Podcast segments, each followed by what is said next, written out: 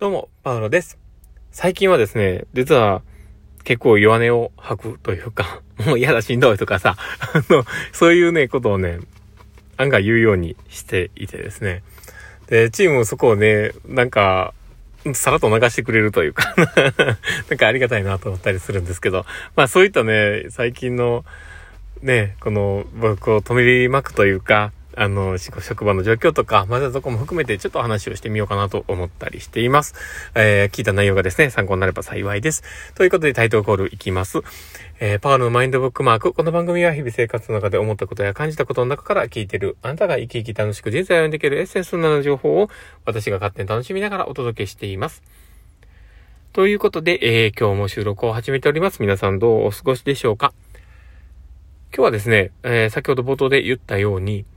えー、自分の今取り巻く環境みたいなところのね、話をしてみようかなと思うんですけど、まあ、えー、台をつけるとしたらですね、まあ、組織で安心理的安全性を担保しないと何も言えないっていうね、えー、そんな過去を私が話しますっていう そういう、えー、話になってます。で、それはですね、まあ、実は、今でこそそうやってね、あの、チームだったりとか、職場でね、えー、もうしんどいとか嫌だとか、なんか、本当嫌だ、なんかあのー、しんどいしんどいみたいなことね そこまで言ってるまあそういうね、ことを結構言葉にして言っているんですね。で、まあそれを、あの、実は入職当時全然言えなくてですね。で、自分が、あのー、まあ入職した当時っていうのは、その時のまあ、社長さんと僕ともう一人スタッフがいて、まあ、そのもう一人のスタッフが今、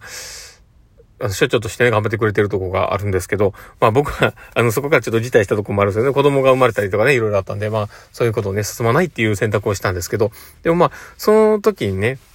まあ、僕はですね、もう入職当時全然、その、話せなかったんですよね。何もかも。なんかこう、思ってることとか、まあ、感じていること、うん、まあ、多少なりともね、話はしていたのかな？いや、でもほとんどしてないと思うんですよね。で、どちらかというと、自分の気持ちは置いといて、で、こう言えば、喜ばれるだろうな、みたいなことを言っていたことが多かったかなと思うんです。バカでしょ？なんですけど、あの、そういうことが多かったんですね。で、それが、やっぱ2年3年とこう続けていくことはやっぱりエネルギーがすごくいることだと思うので、取り繕うってね、すごくエネルギーがいるので、でもそれをこう続けていた自分がすごくしんどくなっていったんですね。で、なかなか自分とも向き合えなくて、もやもやっとしたりしてね、進めないっていう状況があったんですね。で、でもそのことに自分も全然気づかなかったんですよ。なんかそういう、なんかが、こうね、自分の中のモヤモヤっとしたことを出す方が楽になるっていうことを全然僕は知らなくて。で、それが、なんか、出せるように自分自身も工夫していなかったんですよね。だけど、よく考えたらですね、え企業の中で、絶対組織とかね、そういうところで言うと、こう、心理的安全性が担保されてないとすごくしんどいんですよ。で、だから、こう、伊藤洋一さんも多分言うてはったかと思うんですけど、あの、心理的安全性を担保するためには、やっぱり楽しんでが、そのね、仕事場に行けることっていうことと、包み隠さず物事を言えることっていうのを多分おっしゃってたかなと思うんですけど、で、そのことって僕すごく大事なことだなと思っていて、で、僕も、その、何もやっぱりね、こう、もやもやっとしたことが言えなかったんですよ。だから、実際そうやってね、簡単なことだと思うんですよね。もやもやとしたことだったりとか、自分が日頃思ってることとか、楽しかったこととか、なんかこう雑談めいた話っていうのを、もっともっと出せるはずだったのを出さなかったとこがあったんですよね。で、人ってでもそういう雑談でいろんな話をしたり、物事を言える、こう、悶々としたものをただただ吐き出せるっていうのは、すごく大事で、それこそ本当にね、自分をオープンにできるというその安全性がそこで担保されているんですよね。だから、例えば訪問の現場でとかでも、相手からこう雑談したりとか、いろんな思いを、ちゃんとした、こう、自分の思いをね、出せるような、そういう場所づくりというかね、その訪問場がそうであるべきで、えー、まあ大前提でね、あるんかなと思うんですよね。だから、その次の一歩が踏み出せるっていうで、だからこそその関係性がなかなかそこまで至っていない場合は、やっぱり雑談をしながらお互いを知るっていうことを、まあその段階だなっていうのでやっていくっていうのが大事なんですよね。で、職場とかでも絶対そうなんですよね。だから、まずはそういうね、お互いを知るっていう意味でも、ちゃんとストレートに自分を表現できるっていうのを、で、そこを、あの、否定も肯定もせず、ちゃんとジャッジしないっていう、そういうシチュエーションがないと、人って出せないんですよね。だから、ポって言ったことが、いや、それっておかしいやんとか、そういう話をこう言われてしまうと、もう人って物事言えなくなっちゃうんですよね。だだから、もんもんと考えて自分の中で結論出さなければ人ってね、選べない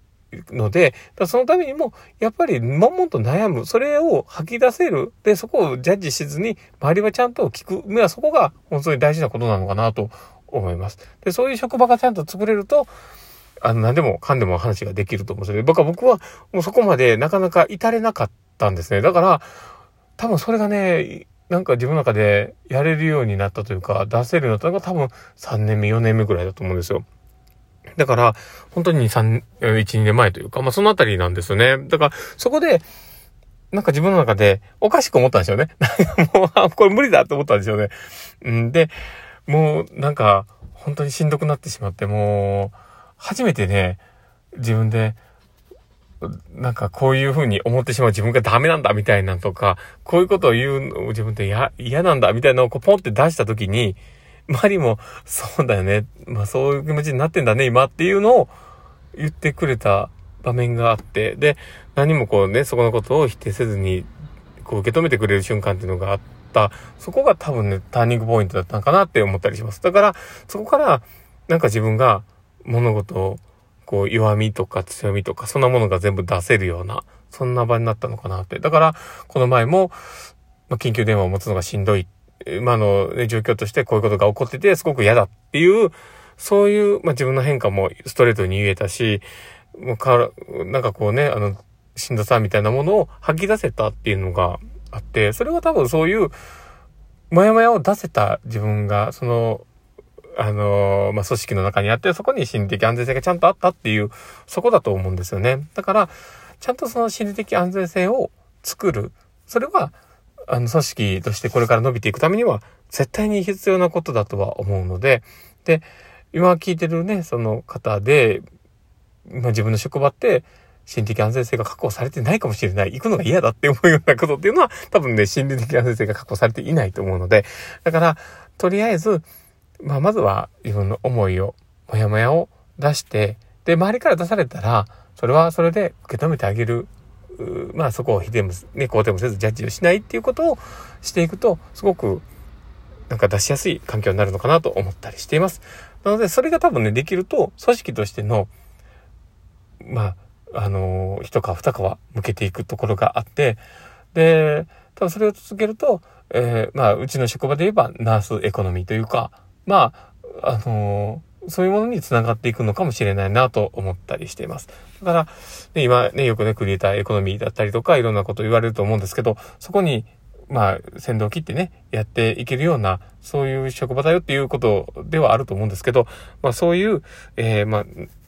ね、自分たちが尊重されるような、そういう職場になっていくのかなと思ったりしてます。まあそんなこんな感じで、まあこの話を聞いてね、ちょっと、あ、なるほど、待って、パワルさんもそういうことで引っかかってんだ、みたいなことが気づけていただけると、なんか嬉しいなと思ったりしてます。まあ、そんなこんな感じで、まあ結構ね、僕は暴露していくことが、えー、結構好きなので、いろんな話をしていきますけど、まあそういうね、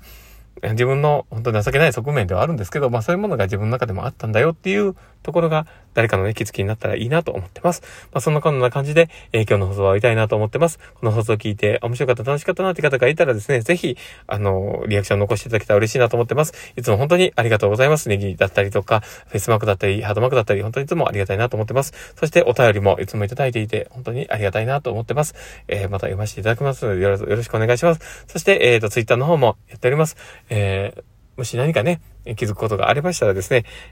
もし、そのね、ツイッター経由でもいいのですので、なんか、お発信していただけたら嬉しいなと思ってます。そして、フォローいただけたら嬉しいなと思ってます。そんなこんな感じで、えー、今日の放送は終わりたいなと思ってます。ということで、えー、この放送を聞いたあなたがですね、明日も素敵な一日になりますようにというところで、ではまた